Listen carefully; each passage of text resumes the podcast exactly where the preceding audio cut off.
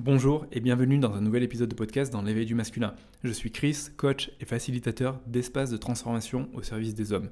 Je suis spécialisé dans le biohacking, le dépassement de soi et la masculinité. L'intention de mon podcast est d'apporter des partages d'expériences, des conseils et des pistes de réflexion au sujet des problématiques et des défis qui concernent les hommes et leur épanouissement personnel. Mon souhait est d'aider chaque homme à marcher vers un masculin plus conscient et plus épanoui. Alors avant de se lancer dans ce nouvel épisode, je vous souhaite vraiment à tous une très belle année 2024. J'espère que vous avez pris du temps en cette fin d'année pour profiter de votre famille, pour vous ressourcer, pour euh, bien manger, pour ralentir et revenir avec une belle énergie pour l'année 2024. Aujourd'hui, j'aimerais vous partager 10 clés qui, selon moi, sont essentielles pour atteindre ces objectifs efficacement en 2024. La première clé que j'aimerais vous partager, c'est apprendre à être cohérent avec soi et ses objectifs c'est partir du principe que chaque objectif demande beaucoup de ressources. Bien sûr, ça va dépendre de la nature de l'objectif. Il y a une différence entre se dire j'ai envie de perdre quelques kilos euh, pour cette année 2024 et euh, j'ai envie de monter euh, un empire et faire 5 millions de chiffres d'affaires en fin d'année. Mais chaque objectif va demander du temps, de l'énergie, parfois même des ressources financières et c'est important de pouvoir planifier sur les mois à venir si j'ai suffisamment de temps, si j'ai suffisamment d'énergie pour m'investir correctement dans cet objectif et voir au final si ça va passer ou si ça va casser. Il y a beaucoup de gens qui se jettent à tête baissée dans leur projet en pensant que ça va passer et qui finalement passent complètement à côté de leur objectif parce qu'ils ont sous-estimé leurs ressources et ils ont surestimé leur implication dans cet objectif. Donc c'est important d'être vraiment cohérent avec soi. Moi j'aime bien la méthode SMART qui est une méthode utilisée en coaching qui en gros un objectif doit être spécifique, mesurable, atteignable, réaliste et temporel. Donc quand je me fixe un objectif, c'est voir que je respecte ces cinq critères pour qu'il y ait vraiment une cohérence et que je maximise mes chances pour atteindre cet objectif. C'est important, une fois de plus, de partir du principe que plus je vais avoir d'objectifs, plus je vais diviser mon temps, ma concentration, mon énergie et ma productivité entre ces différents objectifs. Donc si je suis sincère avec moi, je sais qu'aujourd'hui mon temps et mon énergie est limité, donc j'ai tout intérêt à prendre 2, 3, quatre grands objectifs pour cette année 2024 et me focaliser à 100% sur ces objectifs et vraiment les planifier pour éviter qu'il y ait des goulets d'étranglement et qu'éviter qu'au bout d'un moment, bah, je m'essouffle et que je laisse tomber mes objectifs. Je vous recommande vraiment le livre The One Thing de Gary Keller pour vous focaliser sur une chose à la fois et maximiser vos chances de réussite. C'est un livre que j'ai lu il y a 4 ans qui part du principe que pour réussir un objectif, c'est important d'en prendre un seul à la fois. Alors pour 2024, vous pouvez en avoir plusieurs, hein, vous pouvez en avoir 4, 5, ça va être important de les échelonner, mais c'est au début se dire, ben, par exemple pour le premier trimestre, si j'ai un objectif de perte de poids, je vais vraiment me focaliser sur ça à 100% pour le réussir, pour le mener à bien une fois de plus, si je me disperse, bah, je split mon énergie, je divise mon énergie et mon temps et mes ressources et je vais avoir du mal justement à mener à bien cet objectif. Une deuxième clé que j'ai envie de vous partager, c'est être prêt à s'engager jusqu'au bout des choses. Alors là, ça vient nous faire travailler sur la qualité masculine de l'engagement et je vais vous donner un exemple concret. Je souhaite par exemple perdre 10 kg en 2024, je sais que ça va prendre du temps. Ça va me demander des efforts physiques. Je vais devoir même faire des concessions au niveau de mon alimentation et des sorties. Et si tout se passe bien, normalement, je devrais pouvoir perdre entre 2 à 3 kg par mois, donc j'en ai au moins pour 3 à 5 mois grosso modo. La question à se poser, parce que souvent quand on a un objectif, il y a l'excitation qui vient, c'est en gros je suis prêt à signer pour cet objectif et tous les bénéfices qu'il m'apporte, mais la vraie question c'est est-ce que je suis prêt à signer pour tout le package?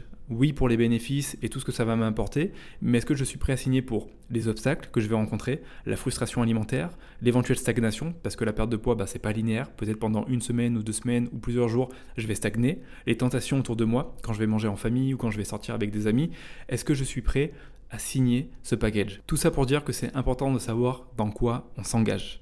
On appelle ça faire des choix matures en connaissance de cause.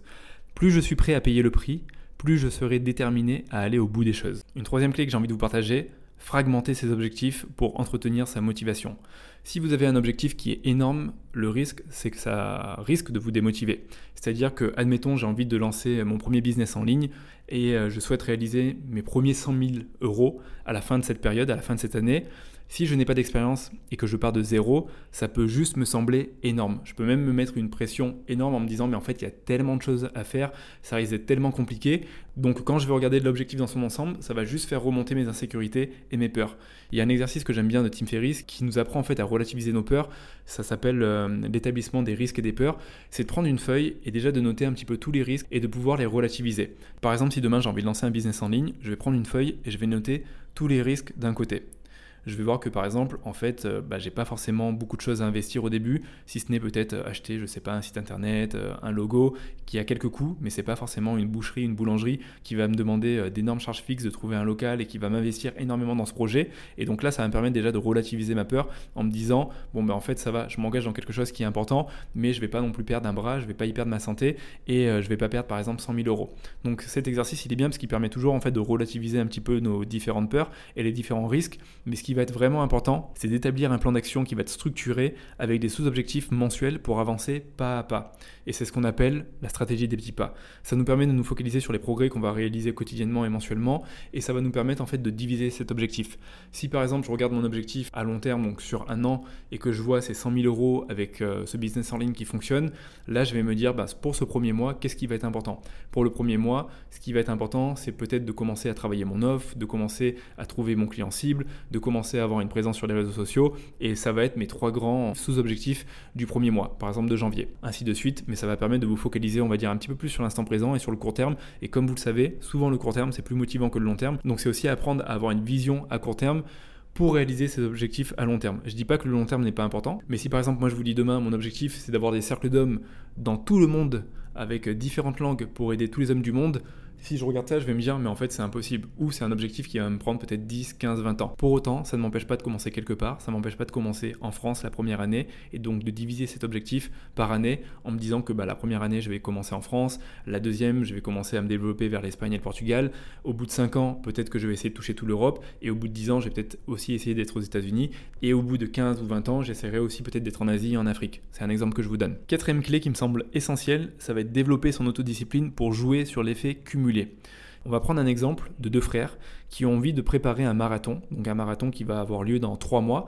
Et donc les deux frères ont décidé de prendre un coach pour avoir vraiment une prépa euh, hyper qualitative pour pouvoir euh, courir ce fameux marathon dans trois mois. On a un frère qui s'appelle Marc, on a un frère qui s'appelle Aurélien. Sur le premier mois, Marc est présent à deux entraînements sur quatre et tient vaguement son alimentation, alors qu'Aurélien est présent à tous les entraînements et suit à la lettre son alimentation.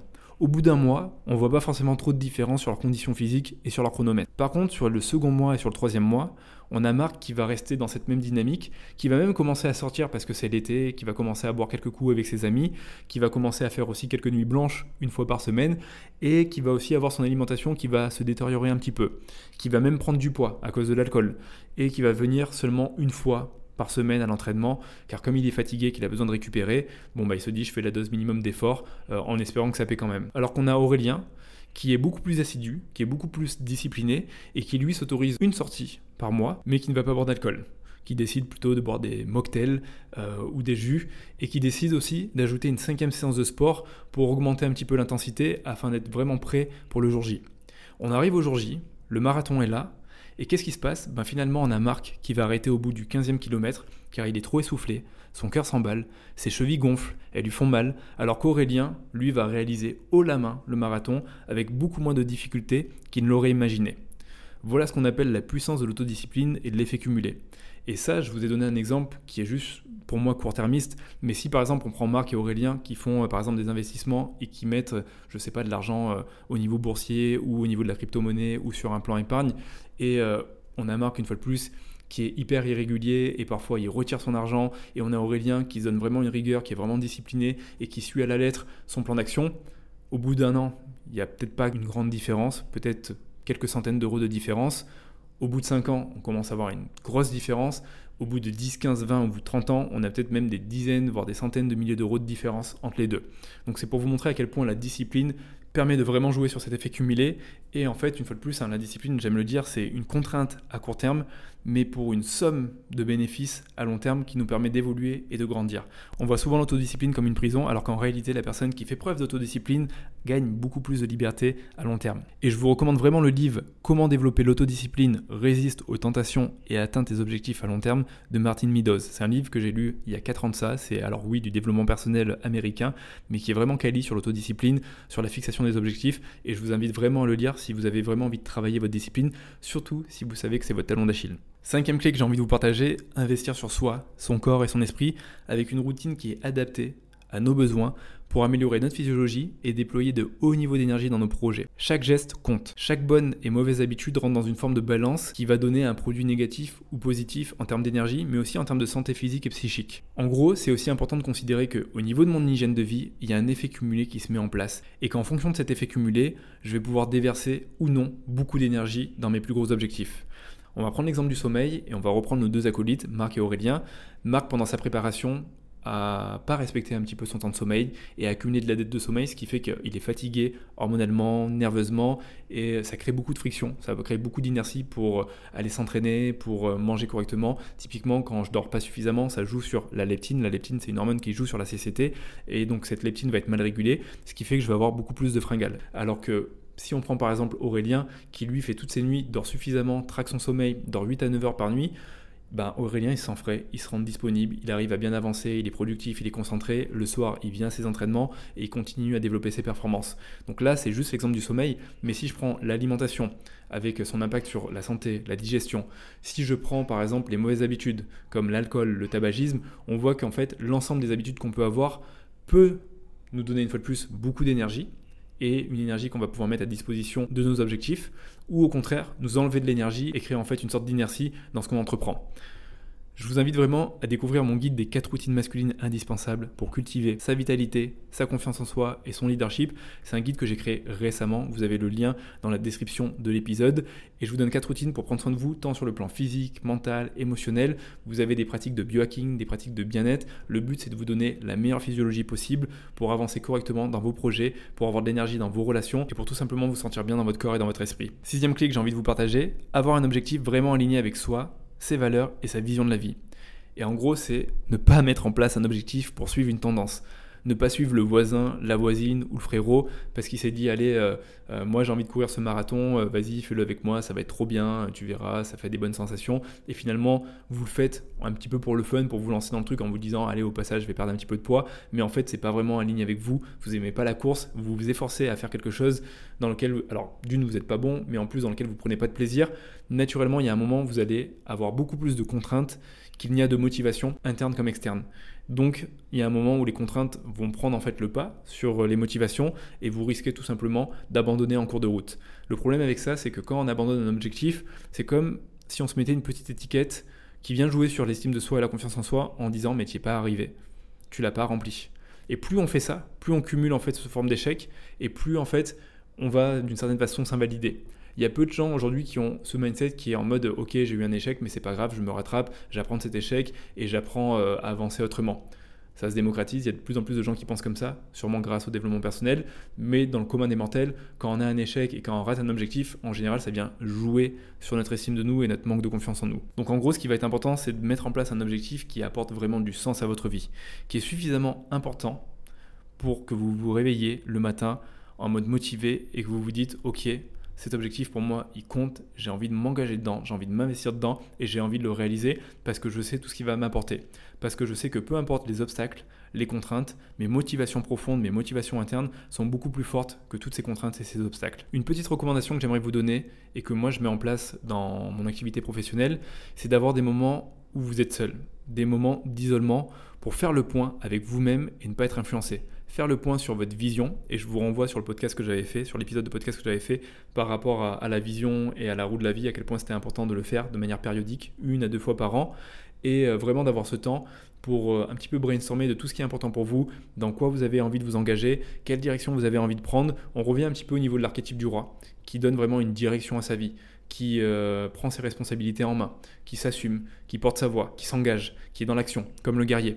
Euh, ça, c'est une pratique que les grands chefs d'entreprise font. Pas tous les grands chefs, mais certains chefs d'entreprise font. Ils prennent en général 2-3 jours euh, isolés, euh, en chalet, à la montagne, et ils prennent le temps de venir sur les grandes décisions importantes de leur business, sur éventuellement la stratégie, sur l'orientation, sur la direction, pour ne pas être parasité, qu'il n'y ait pas de bruit autour d'eux, et qu'ils puissent être vraiment dans un focus optimal afin de vraiment trancher sur ce qui est important, et voir comment ils vont s'investir dans leur direction. Septième clé que j'aimerais vous partager, et je l'ai partagé la semaine dernière en prise de conscience dans mon dernier épisode de podcast, c'est s'entourer des bonnes personnes. Je l'avais expliqué au niveau pro, quand je m'entoure des bonnes personnes, que je me fais coacher, que je délègue certaines tâches que je n'ai plus envie de faire, ça me permet de me recentrer sur ma zone de génie, là où j'apporte le plus de valeur, où je prends le plus de kiff et où je gagne le plus d'énergie. Bien sûr, on ne peut pas faire que sa zone de génie. Parfois, on va devoir faire aussi des choses qu'on n'aime pas forcément faire. Ça fait partie euh, de l'entrepreneuriat, ça fait partie euh, du boulot. Mais de manière globale, si je reviens euh, à mon quotidien et à mes autres objectifs un peu plus personnels, c'est important de faire attention à son environnement et aux relations que nous avons. Il y a des personnes qui sont motrices, qui vont nous pousser vers le haut et qui vont souhaiter le meilleur pour nous. Et il y a des personnes qui vont nous tirer vers le bas, et ça peut être des personnes qui sont jalouses, qui sont négatives, et qui généralement projettent leurs insécurités sans en avoir conscience. Une fois de plus, ça va nous amener en fait à prendre du recul et à faire du tri dans nos relations pour garder, pour ainsi dire, que le meilleur. Et tenir à distance les personnes qui ont des comportements toxiques, même quand c'est des personnes que nous aimons. Et je sais que c'est pas facile, parfois ça peut être un proche qui peut être hyper toxique avec nous à cause de sa jalousie ou de sa possessivité, mais parfois on a besoin soit d'avoir une conversation désagréable avec lui, pour lui faire comprendre que c'est pas ok, qui euh, dépasse nos limites, qui ne respecte pas nos besoins, et on a envie de clarifier les choses, on a envie de retrouver une relation saine et de recréer un nouvel espace, ou soit parfois on a besoin juste de mettre en place une forme de distance, même si c'est difficile à faire, c'est aussi se préserver et se protéger. Et quand on a envie d'avancer dans nos projets, on a besoin d'attirer le bon pour nous. On a besoin d'avoir une bonne vibration autour de nous, on a besoin d'avoir des personnes qui nous poussent vers le haut, on n'a pas besoin d'avoir des boulets qui nous tirent vers le bas et drainent notre énergie. Huitième clé que j'ai envie de vous partager, oser demander de l'aide et être vulnérable. Alors ça peut sembler évident, mais chez les hommes, c'est pas toujours si facile que ça.